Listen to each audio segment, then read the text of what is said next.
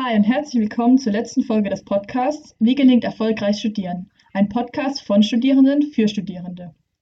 Wir, das sind Yvonne, Paulina und Stefanie, stellen euch heute das interessante und wichtige Thema Studienzufriedenheit vor. Wahrscheinlich ist das die Komponente, die von allen anderen hervorzuheben ist, weil sie bestimmt, wie glücklich wir sind, da das Studium den Großteil unserer Zeit in Anspruch nimmt. Bisher ging es in diesem Podcast ja hauptsächlich um das Thema Leistung und wie ihr es schafft, gute Noten zu erreichen. Wir haben heute einen anderen Zugang zu Studienerfolg gewählt. Und zwar beschäftigen wir uns mit Studienzufriedenheit. Wir wollen nämlich, dass euch das Studium Spaß macht und ihr sollt ja eben gerne in die Uni gehen. Studienzufriedenheit ist ein subjektiv geprägter Indikator für Wohlbefinden und ein wesentliches Kriterium des Studienerfolgs. Heute bekommt ihr Tipps von uns basierend auf der aktuellen Forschungslage zu diesem Thema, die euch dabei helfen, eure eigene Studienzufriedenheit zu steigern. Natürlich ist es wichtig, das Konstrukt zu definieren. Paulina, was versteht man denn unter Studienzufriedenheit und welche Faktoren spielen eine Rolle? Ja, hallo ihr da draußen. Wie Steffi schon erwähnt hat, stellt Studienzufriedenheit ein wesentliches Kriterium für Studienerfolg dar.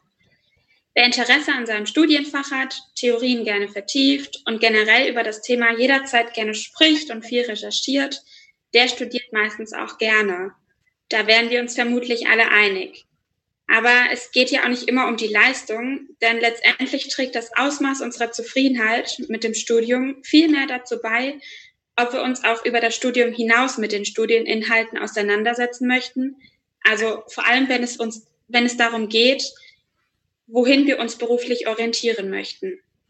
Wir haben uns also zunächst gefragt, wie das Konstrukt Studienzufriedenheit jetzt eigentlich genau verstanden wird und ob Studienzufriedenheit nur mit dem Interesse korreliert an den Studieninhalten oder vielleicht noch mit was anderem. Bernhard und Kollegen haben dazu 2018 drei Dimensionen der Studienzufriedenheit nachgewiesen.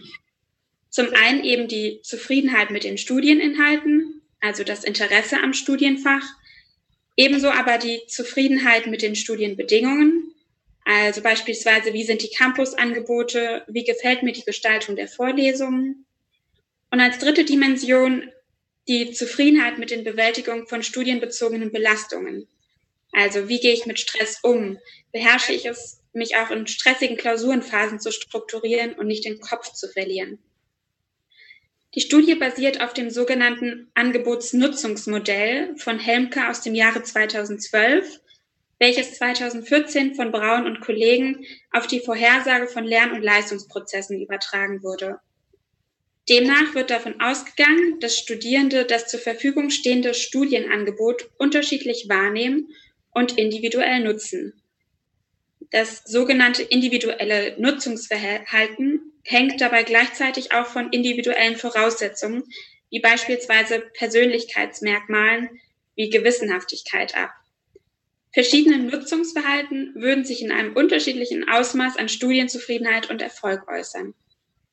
Das Modell nimmt somit ein Zusammenspiel von Angebots- und Nutzungsmerkmalen und individuellen Voraussetzungen an. Das klingt jetzt erstmal kompliziert. Was dieses Modell jedoch annimmt, ist beispielsweise, dass Studierende A, der oder die besonders gewissenhaft und leistungsorientiert ist, sich vielleicht zu Beginn des Studiums den Modulplan vornimmt, erste Planung trifft, wie er oder sie das Studium gestalten möchte aber auch Unisportangebote nutzt und Lerngruppen beitritt. Während Studierender B wenig Module findet, die sie oder ihn wirklich interessieren und Schwierigkeiten hat, Anschluss zu finden. Studierender B wird im Gegensatz zu Studierender A wahrscheinlich weniger Vorlesungen und zusätzliche Veranstaltungen besuchen und dadurch auch weniger in den sozialen Austausch treten. Man kann also davon ausgehen, dass Studierender B deutlich weniger zufrieden im Studium sein wird als Studierender A. Was ist mit euch, Steffi und Yvonne? Gerade sieht die Lage ja etwas anders aus, aber nutzt ihr in der Regel bestimmte Studienangebote über das eigene Studienfach hinaus, wie zum Beispiel die Teilnahme am Unisport oder an der Hochschulpolitik? Oder was ist euch bezüglich des Studienangebots besonders wichtig? Mm, also ich habe ab dem zweiten Semester angefangen, das Sportangebot der Uni zu nutzen äh, und habe zum Beispiel einige Tanz- und Sportkurse besucht. Ähm, ab, äh, abgesehen vom sportlichen Angebot habe ich andere Angebote entweder sehr selten oder gar nicht genutzt. Vielleicht bin ich noch ab und zu mal zum Psychokino gegangen. Ähm, ich glaube, generell ist mir beim Studienangebot wichtig, dass es vielfältig ist und äh, auch zeitlich flexibel ist. Wie schaut es bei dir aus, Steffi? Ja, also ich habe auch vor allem den Unisport genutzt. Also ich war zum Beispiel in der Hip-Hop-Tanzgruppe oder, keine Ahnung, da gibt es auch solche Kurse wie Bauch, Beine, Po, was eigentlich immer ganz witzig ist. Und ähm, ja, außerhalb des Sports habe ich vor allem mir auch gerne Vorträge angehört, die auch zum Beispiel von unserer Fachschaft organisiert wurden oder das Psychokino wurde ja auch von unserer Fachschaft organisiert. Und ähm, ja, da gibt es auch immer interessante Themen zu diskutieren. Zum Beispiel habe ich da mal einen Vortrag über Autismus gehört, der echt interessant war. Und da kann man sich dann auch abends nochmal mit seinen Freunden treffen und man geht zusammen dorthin. Und ja, das ist schon ein gutes Angebot von der Uni auf jeden Fall. Okay, also ihr nutzt auf jeden Fall Studienangebote. Ähm, ja. ja, vielleicht hat der ein oder andere von euch auch schon von der sogenannten Erwartungsmal-Wert-Theorie gehört. Demnach ist die Motivation eines Individuums abhängig von einer Erwartungs- und einer Wertkomponente. Das heißt also, dass je höher die Erwartung ist, Erfolg im Studium zu erzielen und je wichtiger einer Person Studium und Leistung sind, desto eher werden daraus wünschenswerte Outcomes, wie zum Beispiel eine hohe Studienzufriedenheit resultieren. Und das mit dem Angebotsnutzungsmodell zu verknüpfen, lässt sich sagen, dass die Motivation umso höher und das individuelle Nutzungsverhalten umso positiver ausfallen, je positiver das Studienangebot im Hinblick auf Erwartung und Wert auch wahrgenommen wird. Ich hoffe, das hat euch jetzt einen guten Überblick verschafft, wie das Konstrukt Studienzufriedenheit wissenschaftlich zu verstehen ist. Wie ihr euch vielleicht schon denken konntet, spielen auch die meisten Themen unserer vorherigen Folgen des Podcasts eine wichtige Rolle bei Studienzufriedenheit. So fanden Schmitz und Wiesen 1999 in einer Studie heraus, dass effektive Lernzeiten und die Nutzung von Lernstrategien bedeutsame Prädiktoren der Studienzufriedenheit darstellen. Dazu hört euch gern nochmal unsere Podcast-Folge zu Lernstrategien und Lernmethoden an und holt euch Tipps zu effektivem Lernen. Viele Studien belegen außerdem, dass eine Lern- und Leistungsorientierung wichtig ist für eine gute Selbstregulation, die nach Weinert als Fähigkeit eines Individuums Entscheidungen hinsichtlich dessen zu treffen, ob, was, wann und wie es lernt und bestimmte Strategien für sich bestmöglichst zu nutzen, verstanden wird und dass diese ebenso mit Interesse und positiven Emotionen korreliert, womit wir also wieder bei Studienzufriedenheit wären. In einer weiteren Studie ließen die Forscher Studierende spezifische Einflussfaktoren auf die Studienzufriedenheit raten und dabei kam heraus, dass soziale Kontakte ganz oben auf der Liste stehen. Für die meisten Studierenden stehen somit die soziale Eingebundenheit und der soziale Austausch ganz weit vorne, wenn es um die Zufriedenheit im Studium geht. Wenn ihr euch nochmal Infos holen wollt, wie die Freizeit auf der einen Seite und Uni auf der anderen Seite unter einen Hut zu bekommen sind, dann hört doch nochmal in unsere Podcast-Folge zu Study Life Balance rein. Wir wissen nun, welche Faktoren Studienzufriedenheit begünstigen. Aber was beeinträchtigt denn konkret jetzt Studienzufriedenheit und was lässt sich dagegen tun? Vermutlich kennt jeder die Situation, irgendwie plötzlich zu realisieren, dass die Prüfungen gar nicht mehr so lange hin sind und man noch irgendwie unglaublich viel zu tun hat. Und dann wird es besonders stressig und die meisten von uns blockiert Stress eher. Wir sind irgendwie unzufrieden mit uns und sauer, dass wir nicht früh genug angefangen haben zu lernen und sehen den Wald vor lauter Bäumen nicht mehr.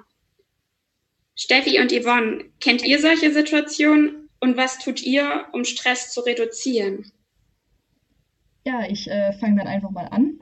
Also wie du schon gemeint hast, das Studium ist ja nicht immer gleich stressig. Ne? Also man hat ja verschiedene Phasen. Gerade am Anfang des Semesters finde ich es recht entspannt und man hat keine Klausuren und muss nicht so viel lernen. Man kann auch das Nacharbeiten ein bisschen aufschieben. Aber gerade wenn es dann so, wenn es die Mitte des Semesters ist oder halt eben gegen Ende, rückt halt auch die Klausurenphase näher und dann, äh, ja, fängt der Stress ja schon an. Weil dann muss man auch gleichzeitig noch nacharbeiten und kann sich nicht irgendwie konzentrieren aufs Lernen. Und ja, da bin ich auf jeden Fall sehr gestresst immer.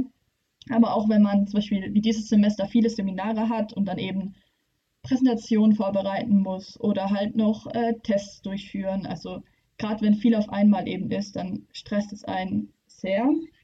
Und auch, weil momentan ja alles online ist, finde ich den Aufwand, den man hat, auch ähm, sehr hoch. Also ich habe viele Treffen auf Zoom zum Beispiel oder muss halt ähm, außerhalb der Uni-Zeit eigentlich noch was für die Uni machen. Ähm, ja, wie ich damit umgehe, ist halt, dass ich viel Sport äh, mache. Also ich versuche auf Tennis spielen zu gehen oder äh, ja, Homeworkouts zu machen und ähm, mir eben auch immer mein Ziel vor Augen zu führen. Also es wird ja nicht immer so sein und nach den Klausuren wird es auch erstmal wieder weniger stressig sein. Und ja, ich tausche mich dann auch mit anderen aus und merke dann auch, dass es denen genauso geht. Und ja, das ähm, entstresst mich auf jeden Fall. Wie ist es bei dir, Yvonne? Ja, also erstmal kann ich auch sagen, dass mir solche Situationen nicht unbekannt sind. Ich bin auch ein kleiner Drückeberger, wenn es darum geht, für Klausuren zu lernen. Und dementsprechend empfinde ich die Klausurenphase eben auch als besonders stressig. Ähm, was ich dann tue, ist mir meistens einen Überblick über die Termine zu verschaffen und auf jeden Fall früh genug anzufangen zu lernen. Ähm, dazu erstelle ich mir dann meistens so einen groben Zeitplan, ähm, wann ich was lernen möchte. Ähm, grob deshalb, weil ich immer so eine gewisse Flexibilität brauche, falls ich irgendwas mal nicht schaffe zu lernen und einfach damit ich weiß, okay, ich muss mich jetzt nicht verrückt machen, dass ich das auf jeden Fall genau so lernen muss. Ähm, und für mich war das bisher immer unglaublich effizient und hat mir auf jeden Fall die Angst genommen, weil ich einfach weiß, okay, ich bin gut vorbereitet. Aber das klingt ja schon mal so, als hättet ihr auf jeden Fall gute Methoden, um Stress zu reduzieren und könnten, könntet deswegen auch mit Stress gut umgehen. Ähm, welche Rolle intrinsische Motivation bei Studienzufriedenheit spielt, dazu wird euch jetzt die Steffi was erzählen. Genau, also viele von euch können sich wahrscheinlich noch nicht wirklich etwas darunter vorstellen. Ganz allgemein geht es bei der intrinsischen Motivation um die innere Motivation eines Menschen, die aus sich selbst heraus entsteht und deshalb unabhängig von Belohnung oder äußeren Faktoren ist. Ist ein Handeln intrinsisch motiviert, wird es um seiner Selbstwillen vollzogen. Man erwartet also keine echte externe Belohnung wie zum Beispiel einen Preis oder eine Anerkennung für sein Tun, sondern nur eine innere Genugtuung. Das Ziel der intrinsischen Motivation ist es, die psychischen Bedürfnisse nach Autonomie, Kompetenz und Verbundenheit zu befriedigen. Das heißt also, wenn man es konkret auf das Studium bezieht, dass ihr euer Studienfach nicht studiert, weil eure Eltern das wollen oder es eben von der Gesellschaft hoch angesehen wird, sondern weil es euch interessiert und ihr Spaß daran habt, euch mit der Materie zu beschäftigen. Natürlich kann man die Motivation für euer Studium als Mix zwischen intrinsischen und extrinsischen Faktoren sehen. Jedoch zeigt eine Studie, dass intrinsische Faktoren wichtiger sind. Laut den Forschern Ryan und Desi führt intrinsische Motivation zu einem besseren konzeptuellen Verständnis, zu mehr Kreativität, zu flexibleren kognitiven Leistungen und zu verstärktem Wohlbefinden. Der Unterschied zwischen intrinsischer Motivation und intrinsischer Zufriedenheit ist, dass Motivation ein State ist, also ein aktueller Zustand, der veränderlich ist. Intrinsische Zufriedenheit dagegen wird als Trait, also als stabile Eigenschaft, die nur schwer veränderbar ist, gesehen. Ich habe zum Thema Arbeitszufriedenheit auch noch eine interessante Stellungnahme gefunden. Laut dem Psychologen Raun Göller entsteht, entsteht intrinsische Arbeitszufriedenheit, wenn die Beschäftigten mit der Arbeit selbst zufrieden sind. Extrinsische Arbeitszufriedenheit auf der anderen Seite entsteht dann, wenn Beschäftigte beispielsweise einen arbeitsreichen Tag hinter sich gebracht haben, diesen bewältigen konnten und nun freie Zeit zur Verfügung haben.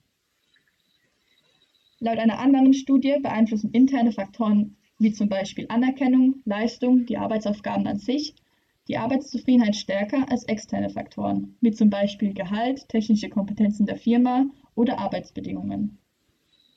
Diese Ergebnisse lassen sich auch leicht auf die Studienzufriedenheit übertragen. Zusammenfassend kann man also sagen, dass eine hohe intrinsische Motivation die Studienzufriedenheit erhöht. Nun stellt sich für euch natürlich die Frage, wie ihr die intrinsische Motivation steigern könntet. Anfangs ist es wichtig, sich über den aktuellen Stand bewusst zu werden. Man sollte sich also selbst fragen, introspektiv in sich hineinhören, was die Gründe für die Wahl des Studiengangs waren. Verschiedene Fragen, die ihr euch dabei stellen könnt, sind zum Beispiel, was ist mein persönlicher Antrieb? Welche Werte oder Überzeugungen sind mir wichtig? Welche Stärken und Schwächen habe ich? Was mache ich besonders gern? Wenn man sich darüber bewusst ist, kann man versuchen, sie zu steigern. Ihr könnt zum Beispiel euch für eine erledigte Aufgabe im Studium belohnen oder ihr versucht, eine unangenehme Beschäftigung mit einer angenehmen zu verbinden. Ich habe zum Beispiel viele Freunde, die gerne einfach draußen in der Natur lernen. Ein wichtiger Punkt ist außerdem, dass ihr ausreichend Pausen zwischen dem Lernen oder Wiederholen einer Vorlesung einplant und genug Schlaf bekommt. Nur so kann euer Gehirn die volle Leistungsfähigkeit entfalten. Ein weiterer wichtiger Punkt ist, dass ihr euch Ausgleichsaktivitäten neben dem Studium sucht. Das kann zum Beispiel einfach ein Hobby sein oder ein Nebenjob oder dass ihr was mit Freunden unternehmt. Falls euch das Thema interessiert, könnt ihr euch gerne die Podcast-Folge zur Study Life Balance anhören. Außerdem solltet ihr euch eurer Ziele bewusst sein. Schreibt sie auf oder denkt ab und zu darüber nach, warum ihr das macht, was ihr gerade macht. Komme ich durch diese Aktivität meinem Ziel näher oder hindert es mich eher an der Erreichung des Ziels? Bei Interesse hört gerne nochmal die Folge 2 an, in der es um Zielsetzung geht. Da wir gerade auch von der Arbeitszufriedenheit gesprochen haben, ist es an dieser Stelle wichtig, über den Bezug zum Beruf zu reden. Das erklärt euch jetzt Yvonne. Ja, in diesem Rahmen kann man sich natürlich auch die Frage stellen, was bedeutet eigentlich Zufriedenheit im Arbeitskontext und wie hilft uns das in unserem Studium? Dazu haben wir uns eine Studie von Felice Bild aus dem Jahre 2006 angeschaut, die den Zusammenhang verschiedener Faktoren mit Burnout bei Akademikern untersucht. Bild richtet sich dabei an die Definition von Burnout nach Maslach und Jackson. Die sagen, dass Burnout in Form von emotionaler Erschöpfung Depersonalisation und geringerer persönlicher Leistung erlebt wird. Emotionale Erschöpfung beschreibt hierbei den Verlust von Energie und von emotionalen Ressourcen und das Gefühl der psychologischen Überlastung. Depersonalisation meint den negativen und gleichgültigen Umgang mit den Personen, mit denen man in einer Interaktion steht. Geringere persönliche Leistung ist assoziiert mit dem Glauben, dass jegliche persönliche Anstrengungen nutzlos sind sodass man sich nicht mehr ausreichend qualifiziert oder erfolgreich fühlt. Ziel der Studie war es nun, Faktoren zu identifizieren, die Burnout im Wissenschaftswesen vorhersagen. In den Ergebnissen spiegelte sich wieder, dass intrinsische Zufriedenheit als bester Prädiktor für emotionale Erschöpfung, Depersonalisation und persönliche Leistung dient. Die Forschung demonstriert also, dass Burnout durch den Arbeitnehmer entsteht. Damit wollen wir natürlich nicht generalisieren, dass sie schuld an ihrem Leid sind. Nein, Vielmehr zeigt uns, dass das Akademiker, die ihre Arbeit als bedeutsam empfinden, die Motivation in professioneller Entwicklung suchen und Verantwortung in ihrem Job übernehmen können, eher motiviert sind zu arbeiten und deshalb weniger Burnout erleben. Ja, nun haben wir einige Studien zum Thema Studienzufriedenheit gehört. Aber was denken Studierende eigentlich darüber, was sie glücklich oder zufrieden im Studium macht? Wenn ich für mich persönlich spreche, dann ist mir gerade in Corona-Zeiten bewusst geworden, wie wichtig mir persönliche Kontakte zu meinen Kommilitonen sind und denen viele auch meine Freunde sind. Und wie wichtig es mir auch ist, diese im Studienkontext treffen zu können. Einfach mal zwischen den Vorlesungen einen Kaffee trinken zu können, sich beieinander zu setzen und einfach so quatschen zu können, einfach weil es einen entlastet und nochmal neue Energie für die nächste Vorlesung gibt. Wie seht ihr beiden das? Was macht euch in eurem Studium zufrieden? Stefanie, vielleicht möchtest du ja erstmal deine Eindrücke schildern. Ja, gerne. Also ich kann dir auf jeden Fall nur zustimmen. Also Freunde spielen eben eine wichtige Rolle und ja, beeinflussen auf jeden Fall die Zufriedenheit im Studium positiv.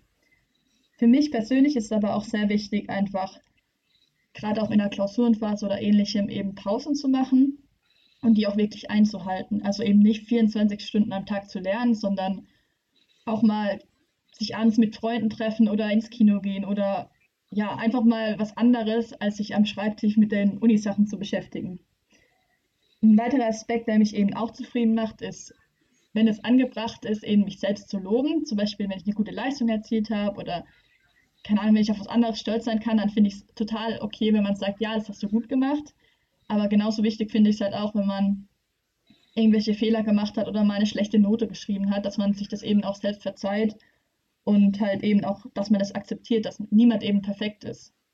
Und ja, das sind auf jeden Fall die zwei Sachen, die mich außerhalb von Freunden noch äh, zufrieden im Studium machen. Und äh, wie sieht es bei dir aus, Paulina? Was macht dich denn zufrieden? Ja, für mich ist der soziale Austausch auch besonders wichtig. Also Freunde treffen, das brauche ich auch auf jeden Fall als Ausgleich zur Uni. Und mir hilft es auch, ähm, meinen Tag ganz genau zu strukturieren und aber auch mir Pausen genau festzulegen und in meinem Kalender beispielsweise zu notieren. Also dass ich sage, okay, da plane ich jetzt eine Pause von anderthalb Stunden ein und die gestalte ich mir auch richtig schön und lade irgendwie Freunde auf einen Kaffee ein. Und danach habe ich auch viel mehr Energie, mich wieder an Unikram zu setzen. Und das merke ich auch. Da bin, lerne ich dann auch gleich viel effizienter. Und das äh, gibt mir dann ein positives Gefühl auf jeden Fall. Ja, also eines scheint auf jeden Fall deutlich hervor, und zwar, dass wir alle Interaktionen und Struktur und Organisationen sehr wertschätzen und dass das einen Großteil unserer Zufriedenheit ausmacht. Wie ja auch bereits in den erwähnten Studien gezeigt wurde. Aber was ergeben sich nun für praktische Implikationen für euch? Wie erlangt ihr nun Studienzufriedenheit? Die Antwort ist, es ist schwer zu sagen. Die Forschung zeigt, dass intrinsische Faktoren entscheidender sind als extrinsische. In dieser Folge haben wir euch also dargelegt, dass eure Bewertung von Studieninhalten, Bedingungen und Belastungen einen Einfluss auf eure Studienzufriedenheit hat. Ihr könnt also versuchen, eure Ansichten bezüglich des Studienangebots und euer Nutzungsverhalten dem gegenüber zu verändern und neu zu betrachten. Vielleicht hilft hierbei eine Neubetrachtung im Sinne der Erwartungsmalwert-Theorie, um eure erhofften Handlungsergebnisse zu beeinflussen. Weiterhin solltet ihr versuchen, eure Lernzeit so effektiv wie möglich zu nutzen und verschiedene Lernstrategien anzuwenden. Hierzu könnt ihr euch noch einmal die Podcast-Folge zu Lernmethoden anhören. Ebenso könnt bzw. solltet ihr euch die Frage stellen, wie wichtig euch soziale Kontakte und Interaktionen im Rahmen eures Studiums sind. Möglicherweise könnt ihr eure Studi Studienzufriedenheit steigern, indem ihr mehr Interaktion mit euren Freunden oder Dozenten anstrebt und somit eure soziale Eingebundenheit zunimmt. Eine weitere Möglichkeit, eure Studienzufriedenheit zu steigern, liegt darin, eure intrinsische Motivation zu steigern. Wie Stephanie bereits erwähnt hat, könnt ihr dazu beispielsweise Aktivitäten, die euch unangenehm erscheinen, etwas aufwerten, indem ihr sie mit einer aus eurer Sicht positiven Aktivität koppelt. Die Studie von Bild von 2006 impliziert zudem, dass sich eure Studienzufriedenheit steigern lässt, wenn ihr eure Arbeit als bedeutsam empfindet. Versucht also daher, euch die Bedeutung dessen, was ihr tut und warum ihr es tut, immer vor Augen zu halten. Ja, das wäre es auch schon von unserer Seite. Wir hoffen, dieser Podcast hat euch gefallen und dass er euch einige nützliche Tipps mit auf den Weg ins Studium geben konnte. Vielen Dank fürs Zuhören. Macht's gut, genießt euer Studium und damit sagen wir Tschüss. Tschüss. Tschüss.